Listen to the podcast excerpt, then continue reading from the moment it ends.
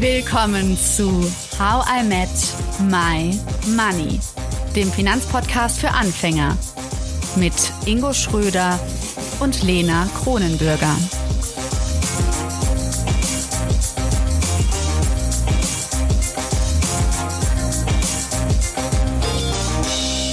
Hallo Ingo. Hallo Lena. Heute fragen wir uns, muss mich mein Job erfüllen? Muss die Arbeit Spaß machen? Darüber sprechen wir heute mit der New Work-Expertin Nicole Kopp. Hallo Nicole. Hallo Lena, hallo Ingo. Hallöchen. Schön, dass ich bei euch sein darf. Ja, wir freuen uns auch sehr. Ich stelle dich ganz kurz vor, damit alle wissen, mit wem sie es hier zu tun haben. Nicole, du hast einen Master in Arbeits- und Organisationspsychologie in Bern abgeschlossen. Du bist Beraterin für Personal- und Organisationsentwicklung und Gründerin von Go Beyond. Und dort berätst du und coachst du für die neue Arbeitswelt, fürs neue Arbeiten. Genau. Was heißt das denn, Nicole? Das New Work, neues Arbeiten. Ist das eine Bewegung? Ist das eine Kultur? Ist das eine wilde Idee? Du stellst die beste und die wichtigste und die schwierigste Frage gleich zu Beginn, liebe Lena. ähm, was ist New Work? Mein Gott, da habe ich schon Diskussionen äh, losgetreten auf Social Media. Ähm, ich mag ganz gerne die Definition von Joanna Breidenbach und Bettina Rollover. Die haben auch ganz gute Bücher dazu geschrieben.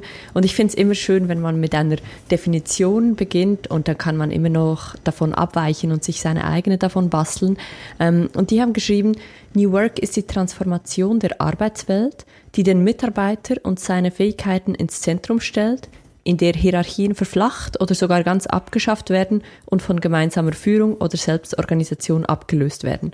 Und diese Definition finde ich einfach sehr schön, weil sie ganz vieles umfasst, das mir auch wichtig ist. Also wirklich den Menschen ins Zentrum stellen und Organisation so verändern, dass Arbeit besser geschehen kann. Kennt ihr die oder ist die neu für euch? Äh, nee, also ja, ich habe also ich habe New Work schon mal gehört, aber ich habe ah. die Definition so noch nicht gehört. Ähm, was mich jetzt interessiert, wenn man New Work etabliert, ähm, äh, was ist denn Old Work? Also woher kommen wir eigentlich äh, historisch gesehen, dass so ein Bedarf für New Work entsteht? Ich denke, ähm, Old Work ist noch vielerorts zu sehen.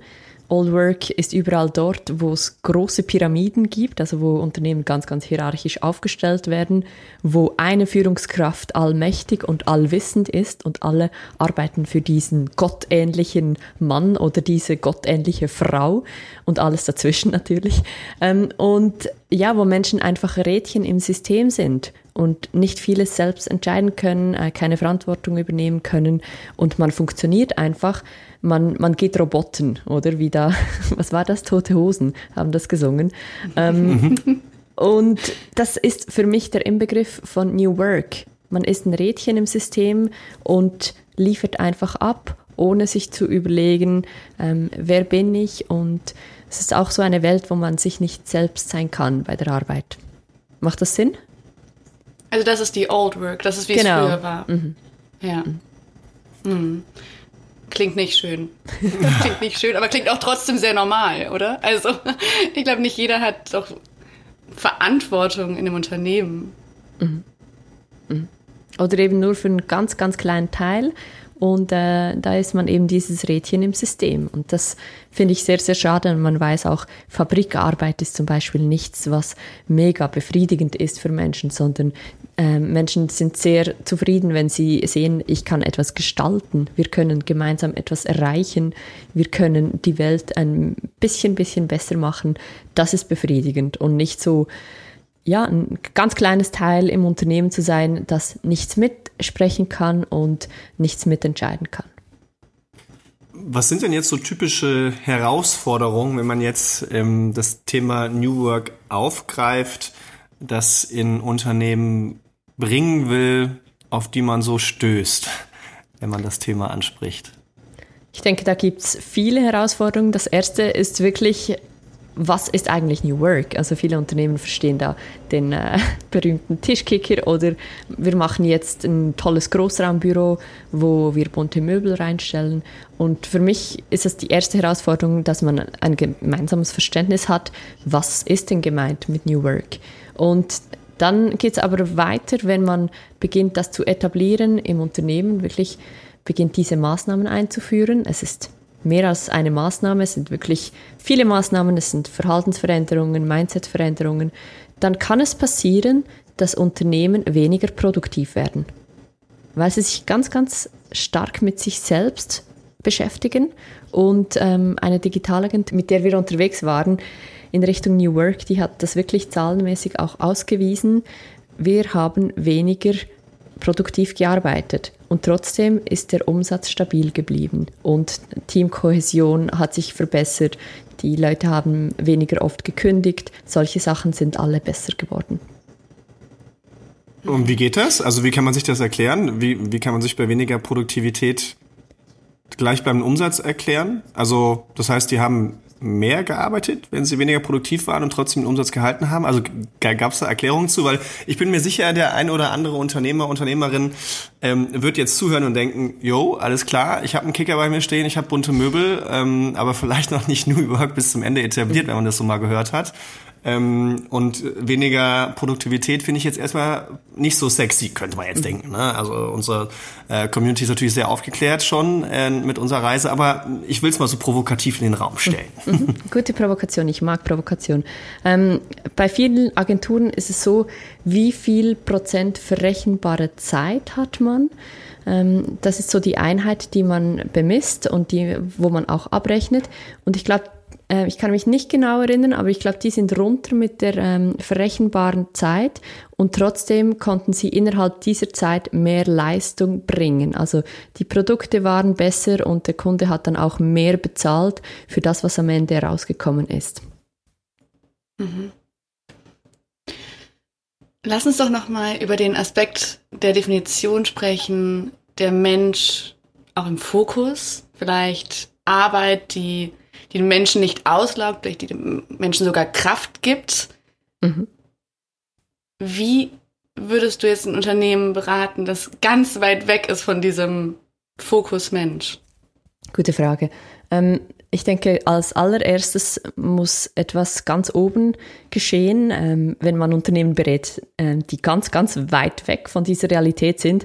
Äh, die haben häufig noch sehr starre Hierarchien. Das heißt, man würde beginnen mit der Geschäftsführung und sich überhaupt mal überlegen, wozu wollen wir denn den Menschen in den Fokus rücken oder ähm, diese Arbeitsumgebung menschlicher machen. Und ich denke, das muss die Ausgangslage sein, dass man sich überlegt, ja, weshalb machen wir das überhaupt? Und dann auch miteinander definiert, wie soll das aussehen? Also ein Arbeitsumfeld, das Vertrauen sehr ins Zentrum legt. Ähm, was heißt denn Vertrauen für uns? Was heißt ein menschlicher Umgang?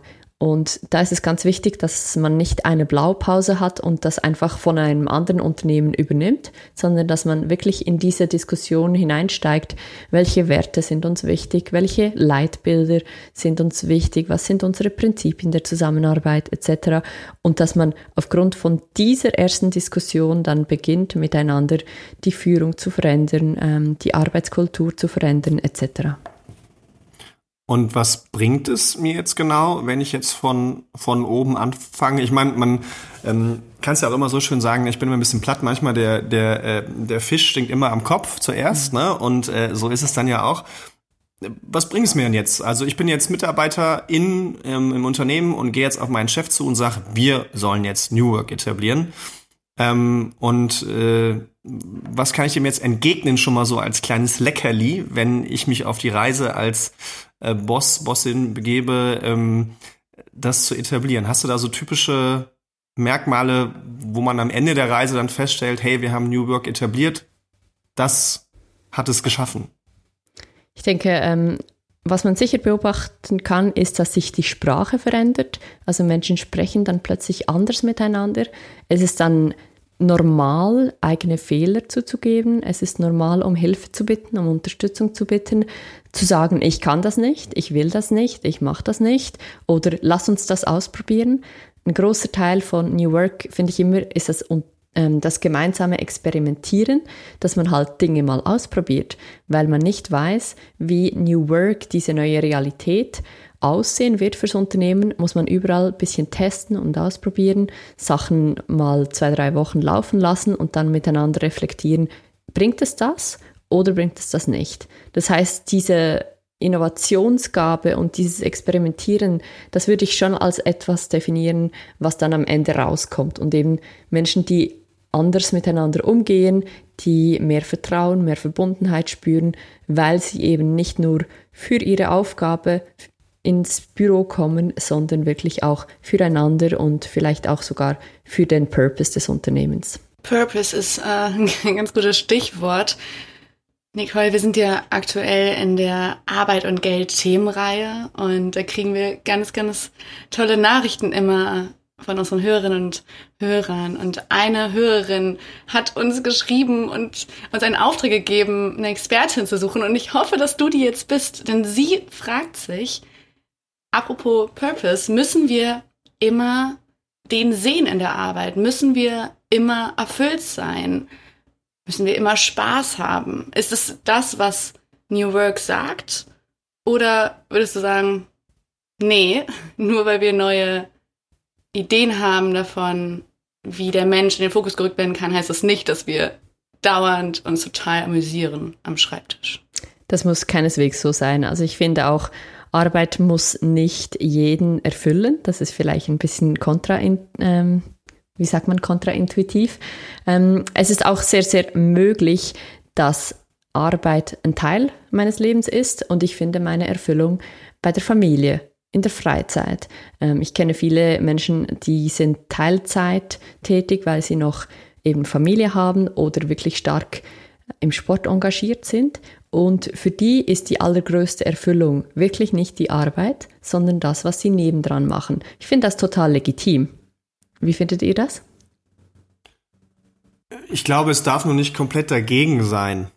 Ähm, wenn man jetzt also denkt, ich hasse meinen Job und ich muss den jetzt machen, um Geld zu verdienen, das ist es wahrscheinlich doch, doch nicht, oder? Also äh, so sollte es dann nicht enden, oder? Also nur weil ich, weil ich glaube, dann bin ich auch nicht so erfüllt in meinem Privatleben. Also dieses Schwarz-Weiß dann zu haben, jetzt mal rein plakativ, ich hasse meinen Job und bin total, total erfüllt im Privatleben. Ich glaube, da gibt's ja schon Vermischung, oder? Mhm, mhm. Ich denke auch, schwarz-weiß ist nie die Lösung. Ähm, ich war ein Jahr in Südafrika, gerade ähm, nach meinem Abitur, und äh, da hatte meine Gastmutter immer gesagt, another day, another dollar. Das war ihr Lebensmotto. Und das fand ich schon recht krass. Diese Frau ähm, war um die 60 Jahre alt und hat sich mit drei Jobs durchgeschlagen und hat damit ihre Familie ernährt und ihre zwei arbeitslosen Söhne, ähm, die rumgehangen sind, den ganzen Tag auch miternährt. Und das fand ich schon krass, so ein Lebensprinzip zu haben, another day, another dollar.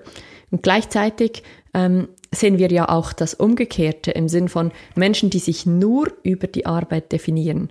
Also ihr könnt es gerne mal testen im Sinn von, ja, wer bist du, wenn man jemand Neues trifft? bei einer Party oder so, ähm, dann sagen Menschen häufig, was sie beruflich machen. Und ich finde das immer so spannend, weil ich Arbeitspsychologin bin und dann frage ich dann all meine klugen Fragen. Aber für viele Menschen ist es sehr, sehr herausfordernd, über sich selbst zu sprechen, ohne den Job zu nennen. Kennt ihr das? Ich hatte zehnjähriges Abi, eine zehnjährige Abi-Feier letzten Dezember. Und dann habe ich mir so ein Spiel daraus gemacht und habe gesagt, ich schaffe es, den ganzen Abend nicht über den Job zu reden und auch andere nicht danach zu fragen. Und immer wenn Leute gefragt haben, oh, und was machst du so? Und dann habe ich denen erzählt, was ich am Tag gemacht habe, dass ich bouldern war und so. Es ist ganz schön schwer. Es ist ganz schön schwer, nicht darüber zu reden, mhm. was man beruflich macht oder was man gelernt hat, was man studiert hat. Voll, ja. Ich finde es aber auf jeden Fall ein super Partyspiel. Sollte jede und jeder mal ausprobieren, einen Abend lang nicht darüber zu reden. Und Sehr wenn spannend. doch, dann muss man einen Shot trinken. Ingo, würde dir das gelingen? Könntest du das? Ja, tatsächlich. Also ich spreche relativ wenig, wenn man nicht, also wenn man mich nicht fragt, was ich äh, tue, dann mache ich das nicht. Ich kenne das noch aus alten Zeiten, aus Vertriebszeiten. Mhm. Hm, habe ja mal in so einem Strukturvertrieb gearbeitet und da war das quasi eine Masche die andere Person, also ich meine, man hat da schon ehrliches Interesse gezeigt in dem Moment, aber es war halt eine Taktik, dass man halt erstmal die andere Person gefragt hat, was machst du eigentlich beruflich?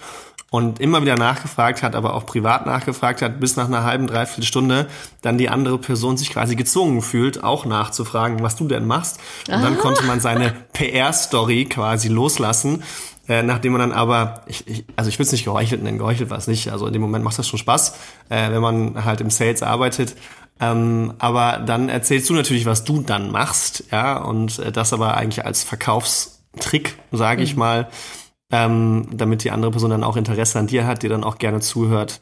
Ähm, von daher kenne ich das sehr gut aus alten Zeiten mhm. und würde fast sagen, ähm, dass ich das genau deswegen nicht mehr mache, weil es dann halt immer genau um die Themen ging und ähm, ich das auch also es kommt immer auf den Job an, glaube ich. Wenn eine andere Person einen interessanten Job hat, also ich rede weniger über mein über, über jetzt Finanzen und Investment, aber tatsächlich zum Beispiel eher sowas über Psychologie, weil wir auch eine Coaching-Ausbildung haben oder, oder über den Podcast, über Inhalte, die wir da haben, weil mich das halt, es ist halt so ein Synergieeffekt, man ne? privat für sich was mitnimmt und was man beruflich macht, aber jetzt stoisch nur zu sagen, mein Haus, mein Auto, mein Geld, so wie in der Sparkassenwerbung damals, ähm, das äh, mache ich nicht mehr. Nee. Mhm. Hm, so lustig, was du erzählst. Ähm, und ich habe noch gerade ein, ein, Gegenbeispiel, was ich manchmal mache, wenn ich keine Lust habe auf diese Diskussion, ja, wer bist du und was machst du, dann sage ich einfach, ich bin Unternehmensberaterin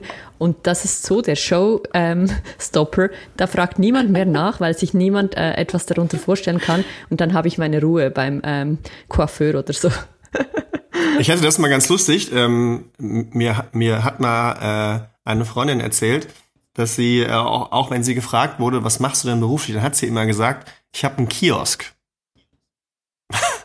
und und äh, das Interesse hat spürbar abgenommen der Männer. Wirklich? Ich bin total begeistert äh, ja, gewesen, weil das, dann kann man so eine süße Tüte sich zusammenstellen. Ja, das, das war in so einem Schickimicki-Laden dann halt immer. Und dann waren das auch dementsprechende Leute, die sie halt dann angesprochen haben. Und dann hat sie einfach gesagt, ich arbeite im Kiosk, mir gehört ein Kiosk. Und so einfach gesellschaftstechnisch hat dann das Interesse einfach abgenommen. Das heißt, sie hat nicht gesagt, ich will nicht, sondern sie hat einfach nur gesagt, was sie, was sie tut und hat damit äh, die Leute verscheucht. Ähm, auch eine spannende Taktik auf jeden Fall an der Sehr Stelle. In, in Köln sagt man ja Bütchen. Was sagt man, was sagt man in Bern oder wo bist du gerade in Köln? Ich bin in Bern. Für was sagt man Bütchen? Kiosk. Das ist das kölsche Wort. Ah, Kiosk. Wir sind da nicht kompliziert. Ich dachte, ich dachte vielleicht gibt es da auch so ein süßes Wort. Leider nein. Aber wir hatten ja angefangen, diese Diskussion, Nicole, weil du gesagt hast, viele definieren sich über die Arbeit heutzutage. Das ist ein großer Teil von uns. Und jetzt haben wir die ganze Zeit darüber geredet, dass es nicht so sein muss. Aber de facto stimme ich dir zu. Ich glaube schon, dass es so ist. Hm. Wie siehst du das? Findest du das gut? Ist das einfach Teil unserer aktuellen Zeit? Wie, wie bewertest du das? Ähm, eigentlich möchte ich es am liebsten nicht bewerten. Ähm, ich kann nur Beobachtungen teilen. Ähm, ein Freund von meinem Vater, der hatte mit kurz vor 60 hatte der einen Burnout und der war ähm, Direktor einer Privatbank und hat sich wirklich über diesen Job definiert. Und das ist ja das, was Arbeit mit uns macht. Arbeit ist Identität. Arbeit gibt uns Struktur, Arbeit gibt uns Freunde und ähm, Tätigkeiten und wirklich da hängen ganz, ganz viele Faktoren an der Arbeit. Und diese Person ähm, hat dann einen Burnout gehabt und kam in die Klinik, weil er sich wirklich nicht mehr erholte. Seine Frau ist ihm weggelaufen, weil sie sagte, du kommst mir nicht mehr ins Haus. Und mit 60 ist er ähm, an einem Herzinfarkt gestorben. Und das fand ich schon noch krass. Also der hat sich so stark über seine Arbeit, über Geld definiert, dass das alles war, was zählte. Und ich glaube, Arbeit wird immer ein Teil von uns sein, aber der Wandel in Richtung Arbeit muss Sinn machen, muss Erfüllung bringen, der ist definitiv da. Also man spricht auch von Sinngesellschaft, weil eben Menschen mehr wollen als immer mehr Geld verdienen. Geld ist wichtig, How I Met My Money. Ich meine, hallo, Geld ist wichtig. Und trotzdem, Geld ist nicht mehr alles. Also gerade die Jungen, ähm, oder inwiefern, dass man die Jungen halt alle unter einen Deckel äh, klappen kann, das ist die andere Frage. Aber viele Junge sehen andere Faktoren oder andere Elemente des Lebens, die sie eben spannend finden, nicht nur Geld und Karriere. Und wie seht ihr das? Macht das Sinn? Äh, das macht total Sinn. Ähm, mir ist immer noch eine Sache, weil wir auch in der Psychologieausbildung bei uns oder in der Coaching-Ausbildung immer diesen Kreislauf Arbeit, Geld, Geld, Arbeit betrachtet haben. Und der entscheidende Unterschied ist halt, ich will arbeiten oder ich muss arbeiten. Wenn ich arbeiten muss, dann bin ich halt in diesem Hamsterrad und wenn ich will, äh, dann, dann äh, bringt mir das mehr, mehr Erfüllung. Und ich finde es auch aus einem anderen Gesichtspunkt ganz spannend. Ich beteilige mich da zugegebenermaßen nie an diesen Diskussionen. Ich beobachte es aber immer ganz spannend, dass man gerade bei LinkedIn diese eine Gesellschaft hat, die sagt, ähm, allen voran, glaube ich, Frank Thelen, der gesagt hat, mit einer Vier-Stunden-Woche kommen wir nicht hin. Ne? Also, oder ich glaube, Friedrich Merz hat auch wieder irgendwie sowas gepostet, ähm, dass man halt dann sagt, ja, also man kann ähm, von den jungen Leuten, also die können nicht erwarten, weniger zu arbeiten und dafür gleich viel oder mehr zu bekommen. Und es kommt aber häufig genau aus dem Lager, die halt einfach eine ganz andere Generation sind. Ja, und wahrscheinlich liegt die Wahrheit irgendwo in der Mitte.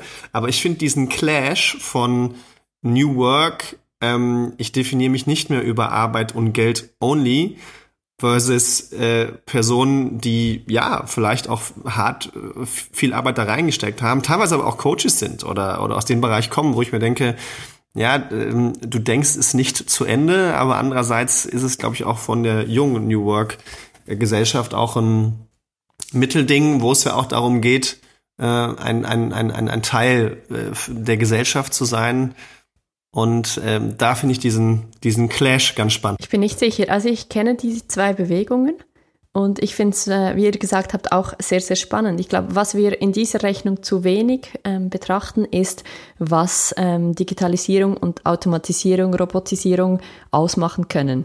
Ich weiß nicht, ob ihr äh, Richard David Precht gelesen habt, Freiheit für alle der wirklich äh, so ein Buch, wirklich so einen krassen Schinken. Und der hat wirklich geschrieben, ja, es gibt keine andere Möglichkeit, als dass wir eben dieses Grundeinkommen haben, weil es nicht mehr genug Arbeit geben wird für alle. Und das finde ich ein faszinierender Gedanke. Ähm, wir erreichen heute sehr, sehr viel mehr. Wir wurden sehr, sehr viel produktiver in den letzten Jahren und wir arbeiten immer noch mehr. Das heißt, obwohl. Um da mal kurz einzuhaken ja. an der Stelle, nur mal das zu untermauern. Ne? Ähm, ich meine, er hat es ja schon ein bisschen länger geschrieben, äh, oder ein bisschen länger her, denke ich mal.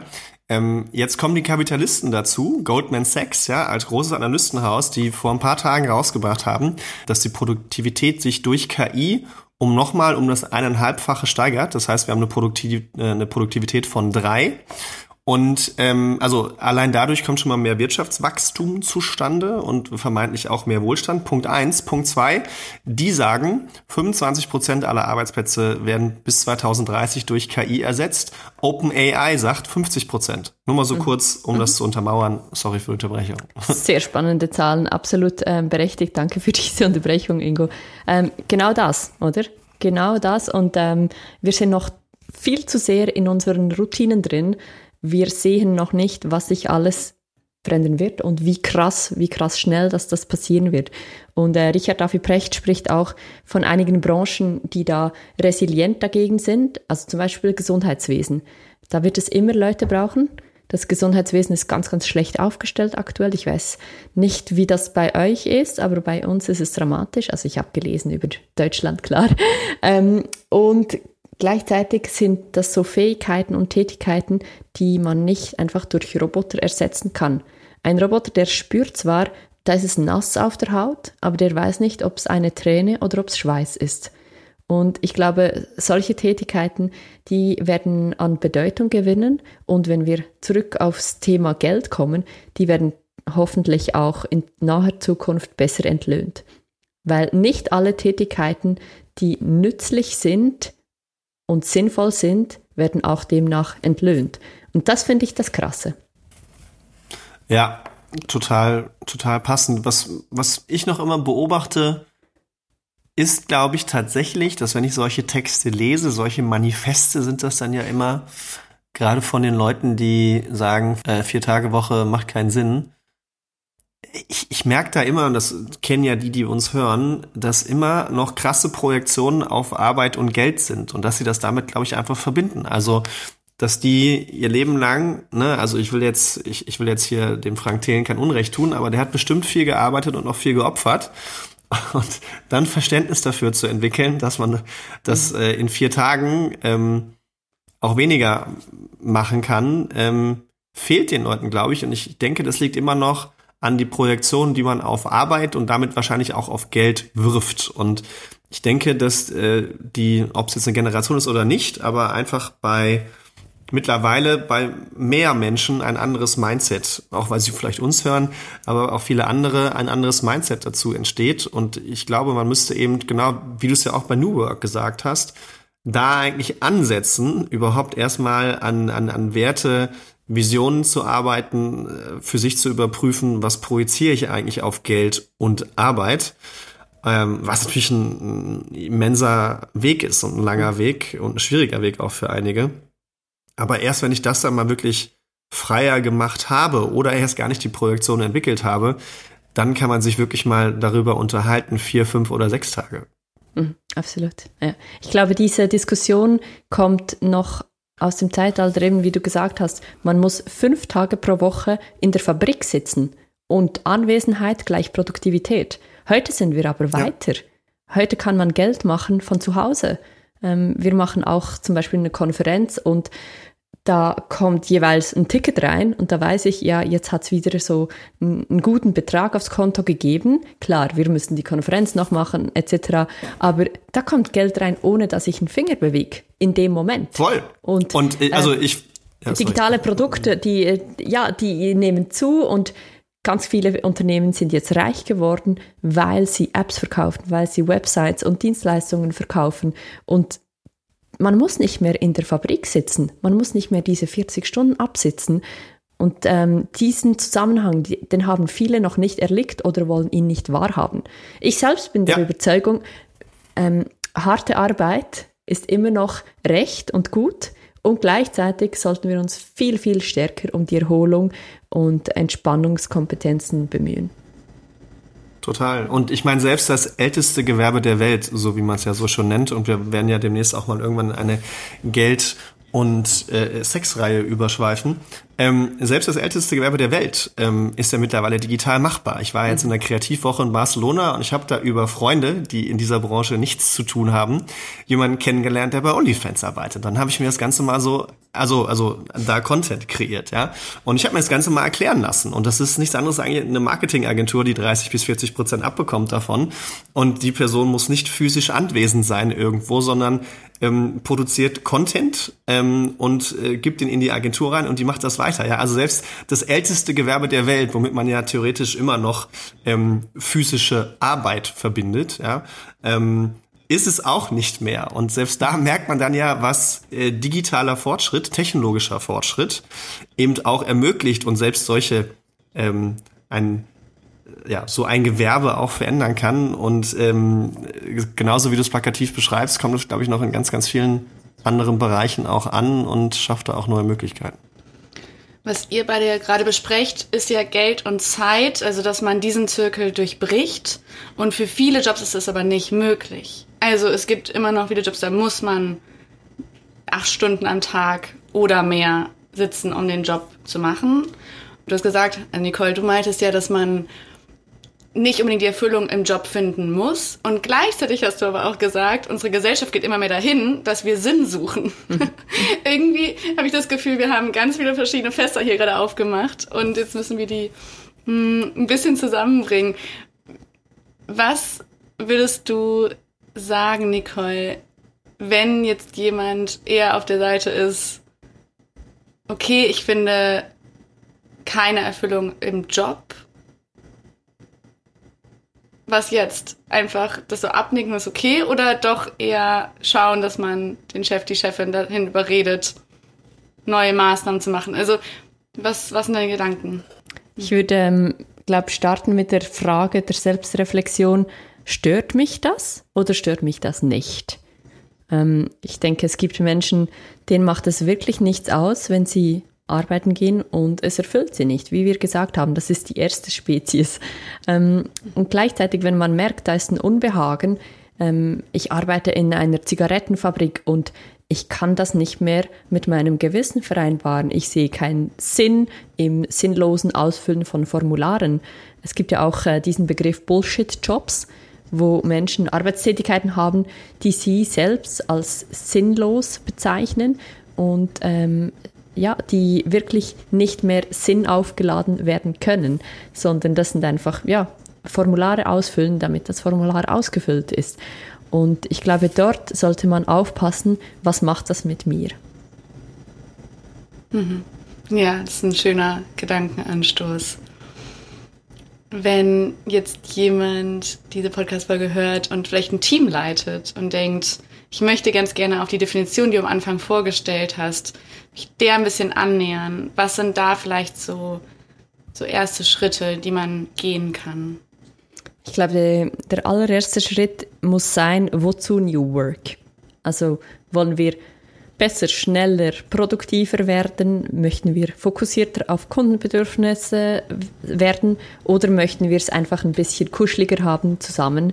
Ähm, das muss ganz klar spezifiziert werden. Wozu wollen wir das? Also was ist heute noch nicht so, wie wir es wollen und wie wir morgen noch wettbewerbsfähig sind.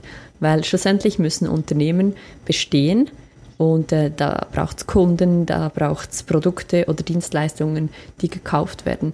Das heißt, ähm, Unternehmen nur um sich selbst willen, das klappt irgendwie nicht. Also, dass man sich wie überlegt, was stört uns heute und wo wollen wir eigentlich hin und wo ist da diese Diskrepanz und was sind da die ersten Schritte.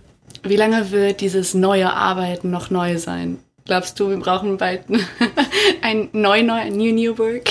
Eine gute Frage. Ähm, ich denke, wenn ich die Langsamkeit anschaue, mit der sich Unternehmen transformieren, dann wird es noch einige Jahre dauern. Und gleichzeitig hoffe ich, dass sich immer mehr Unternehmen auf diese Reise begeben zu einer besseren, menschlicheren, ähm, selbstorganisierteren Arbeitswelt. Also ich denke, das wird uns noch eine Weile beschäftigen. Vielleicht ist es auch einfach meine Hoffnung als New Work Beraterin.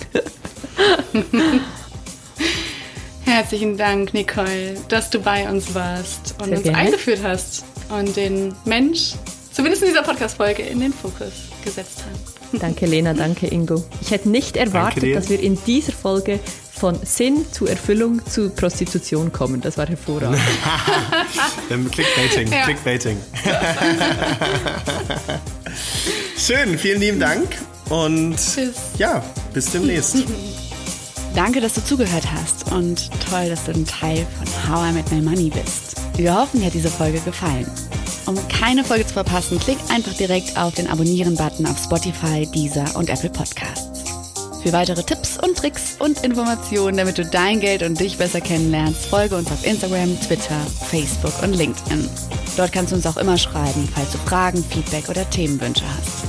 How I Met My Money wird gesponsert von der Maiwerk Finanzakademie. Spannende Online-Kurse für deine finanzielle Zukunft zu ETFs, Immobilien und Altersvorsorge.